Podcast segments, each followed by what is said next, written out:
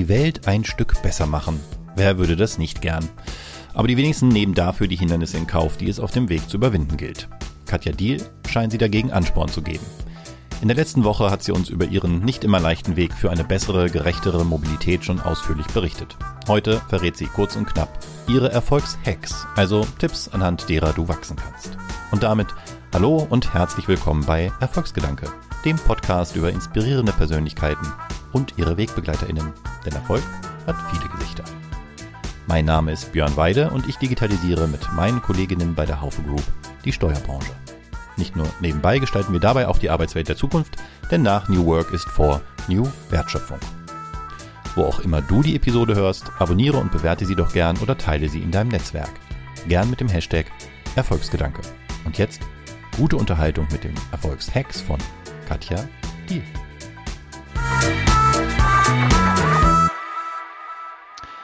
Herzlich willkommen zurück, Katja Diel. Wir haben letzte Woche schon über dich und deine Themen, Verkehrswende und Co. gesprochen, aber auch über dich als Person und warum dich das eigentlich so antreibt, äh, was dich antreibt. Und da wollen wir heute nochmal in der Erfolgshex-Folge so ein bisschen drauf eingehen ähm, und fangen wie mit allen anderen GesprächspartnerInnen auch mit der Frage an, was ist denn überhaupt Erfolg für dich? Tatsächlich musste ich ähm, ähm, ähm, ja von einem alten Erfolgsbegriff mich ein bisschen lösen, dem ich immer hinterhergehechelt bin, hm. als ich noch äh, in den Konzernen ähm, tätig war, äh, Exit-Tabellen, Quartalszahlen und so weiter. Hatte aber immer intrinsische Motivation und ähm, jetzt äh, führe ich äh, eine Life-Balance, wie ich immer so sage, keine Work-Life-Balance mehr Ah. Und sag halt tatsächlich, ich will die Welt besser machen. Und da wurde ich im Konzern immer so ein bisschen für belächelt, weil es da immer um harte Fakten und so weiter ging. Und für Erfolg ist für mich etwas, ähm, einen Tag zu beenden mit so einem ganz ruhigen Gefühl in mir drin, ähm, dass ich ähm, auf diesem Weg ähm, weitergekommen bin, dass ich Menschen begegnet bin, dass ich Menschen vielleicht neue Perspektiven eröffnet habe. Und ähm, damit ist Erfolg für mich nicht in dem Sinne etwas Messbares im Sinne einer Exit-Tabelle, sondern eher ein Gefühl. bei mir zu sein. Bei dir zu sein. Oh, das ist eine schöne Definition, wenn auch tatsächlich eine für Excel wenig greifbare, aber das macht ja auch nichts. Ähm, Gibt es denn in deinem Leben äh, Dinge, Erlebnisse, Menschen, die vielleicht auch dazu beigetragen haben, dass du diesen, diese neue Definition von Erfolg für dich gefunden hast? Das äh, habe ich gerade witzigerweise auch in einem Blogartikel äh, beschrieben, ähm, als ähm, jetzt die, die Bücher bei mir waren. Also physisch äh, dieses Paket kam mit der Autokorrektur mhm. sozusagen. Und da habe ich einen Artikel drüber geschrieben, liebe Steine auf meinem Weg, ähm, ihr habt mich hierher geführt. Ähm, also ich glaube, viele, viele Dinge, die von der Gesellschaft als Scheitern, Krise oder wie auch immer so bezeichnet werden, ähm, sollten irgendwie positiver ähm, gesehen werden. Damit will ich jetzt nicht dieses Krise als Chance. Das kann keiner mehr von uns hören. Nee. Aber manchmal im Rückblick ähm, sind bestimmte Dinge, wo vielleicht Menschen, die euch nicht gut getan haben, auch ein bisschen applaudiert haben, dass ihr mal auf dem Hosenboden gelandet seid, gelandet seid haben euch aber Türen geöffnet. Also ich hatte, hatte das äh, zweimal in meinem Leben, ähm, ähm, dass ich mich neu justieren musste, auch beruflich. Und im Nachhinein muss ich sagen, vielleicht sieht man auch vom Boden aus mal andere Dinge, weil man die Perspektive wechselt. Und ich habe halt für mich reflektiert, ich bin das nicht, ich aber wurde von außen als erfolgreich vielleicht sogar gelesen. Und das war, glaube ich, schon etwas, ähm, möchte ich gar nicht unbedingt freiwillig nochmal durchmachen. Aber wo ich im Nachhinein sagen muss, ja, vielleicht brauchte ich das wirklich mal, dass ich mal komplett hingucke, was will ich eigentlich mit diesem Leben. Ich glaube nicht an Wiedergeburt und klingt ein bisschen pathetisch, aber ähm, da halt wirklich was zu leben, wo ich sage, ich stehe gerne auf, egal ob Sonntag oder Montag ist. Und jetzt wollen wir nicht das Ding äh, mit Corona bezeichnen, dass dich äh, diese Erkenntnis hat gewinnen lassen. Äh, gibt's gibt's ähm, ja Menschen vielleicht, die dir geholfen haben, zu dieser Erkenntnis zu kommen, oder kam es aus dir raus? War das so ein Erkenntnisprozess?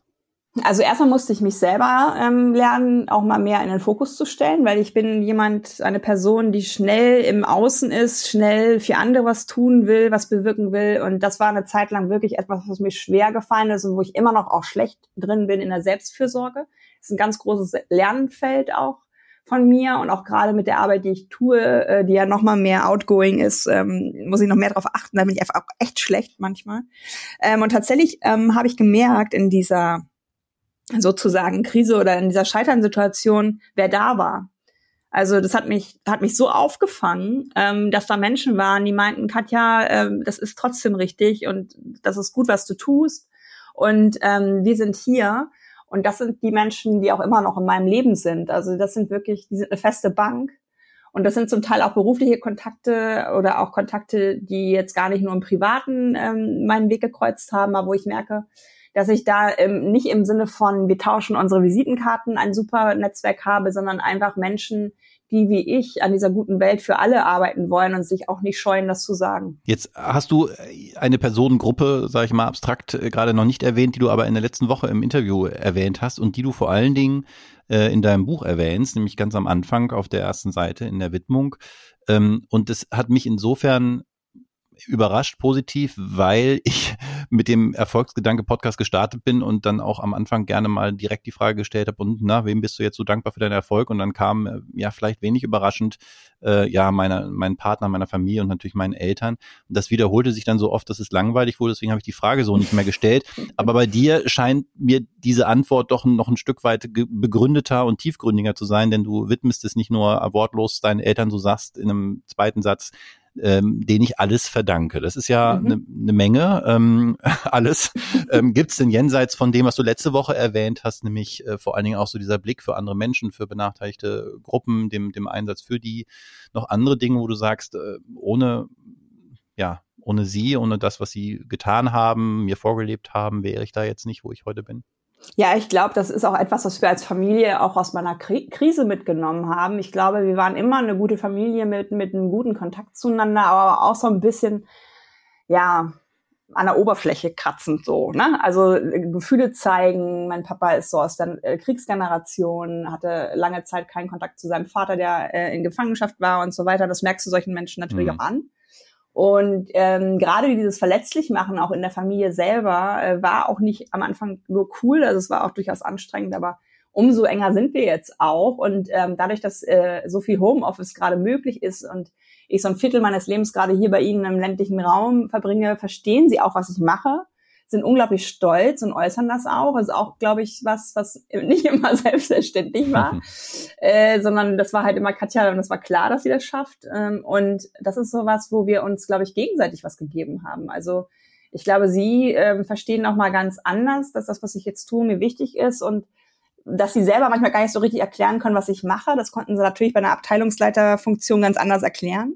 Aber mhm. dass sie halt durch die Dinge, die ich so tue am Tag, wo sie auch viel mitbekommen mit Videokonferenzen und so weiter, dass ich auch an den beiden merke, äh, dass es überhaupt nichts mit Alter zu tun hat, offen zu sein für Dinge, die sich verändern und die gut sind und ähm, ja auch Fragen zu stellen. Papa hört hört jetzt meine Podcasts und ähm, rügt mich immer für mein Denglisch, was ich manchmal so drauf habe. ist gut, wenn wir Kritiker haben.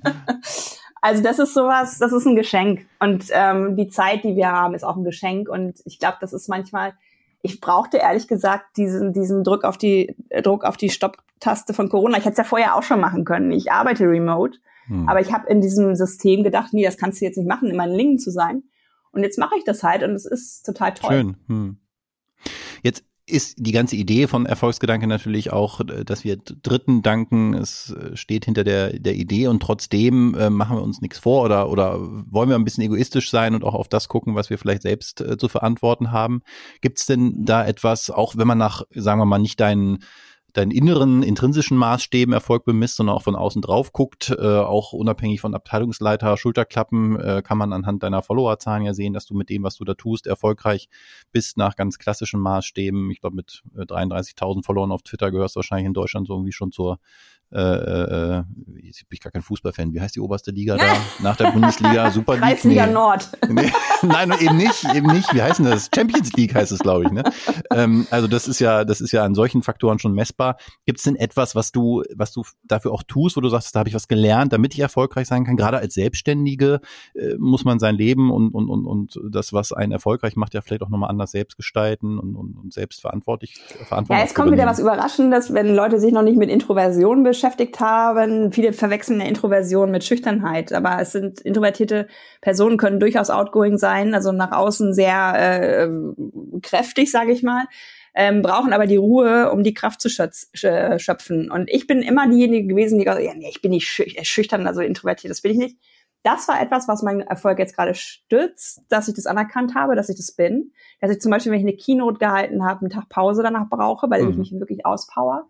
Und äh, Erfolg ist für mich tatsächlich, wenn Leute mir sagen, Katja, du hast meinen Blick auf die Welt verändert. Es ist nicht unbedingt bequemer geworden, aber jetzt auf einmal sind da überall Autos.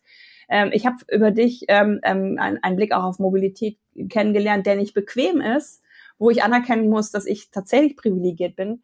Und ähm, als Katja definiere ich tatsächlich auch, ähm, das mache ich jetzt so seit drei Jahren, glaube ich, ich mache ab und zu dann doch mal einen Cut und sage, was will ich eigentlich so erreichen, in dem Sinne, dass der Jahreswechsel klassisch dafür ist. Ich mache es aber nicht am 31.12. mein Vision Board, sondern irgendwann, wenn es mich überkommt. Und daran messe ich auch den Erfolg. Und auf dem letzten Vision Board standen so ganz banale Sachen wie mindestens anderthalb Liter trinken, ähm, auch mal rausgehen am Tag, äh, weil ich mich kann, ich kann mich so richtig in Flow bringen und vergesse dann alles um mich herum. Also da waren zum Beispiel erstmalig Dinge dabei, die um mich sich drehten, dass ich mir gut tue.